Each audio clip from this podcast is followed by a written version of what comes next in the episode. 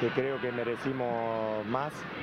Eh, y cuando estás en la mala, la verdad que pasa eso. Hoy tuvimos un penal a favor, una que el arquero saca increíble también ahí que le queda eh, a Neris también. Eh, tuvimos varias y creo que manejamos, bueno, tuvimos la más clara, creo que fuimos superiores y bueno, no lo podemos plasmar en el, resultado. Hablabas de, que no se les da fuera de micrófono, que, que se sienten mejores. ¿Ustedes sienten que hay una mejoría, pero que le falta ese triunfo para encontrar tranquilidad? Eh, totalmente, yo, yo siento que, que- hasta superamos al rival, que quizás los primeros tres partidos que perdimos no lo habíamos hecho. Eh, siento que lo superamos, que son partidos donde la verdad que duelen porque quizás al final del torneo nos pueden costar estos puntos, necesitamos agarrar confianza y creo que un triunfo nos puede dar eso.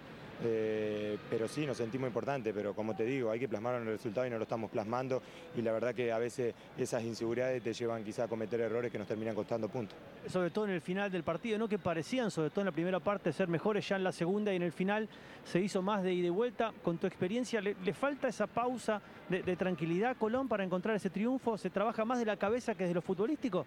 Sí, se habla mucho, lo que pasa que es, es inevitable que venimos mucho tiempo sin triunfo, quizás los mantenemos 70 minutos, 80 y ya lo último nos partimos, el rival también se parte y nosotros arriesgamos más de, de lo debido y terminan pasando estas cosas, que quizás arriesgamos el partido, pero es que también lo necesitamos, necesitamos ir por el triunfo que no se está dando y es que eso lleva a quizás nos, de- nos desarmemos un poco con la desesperación.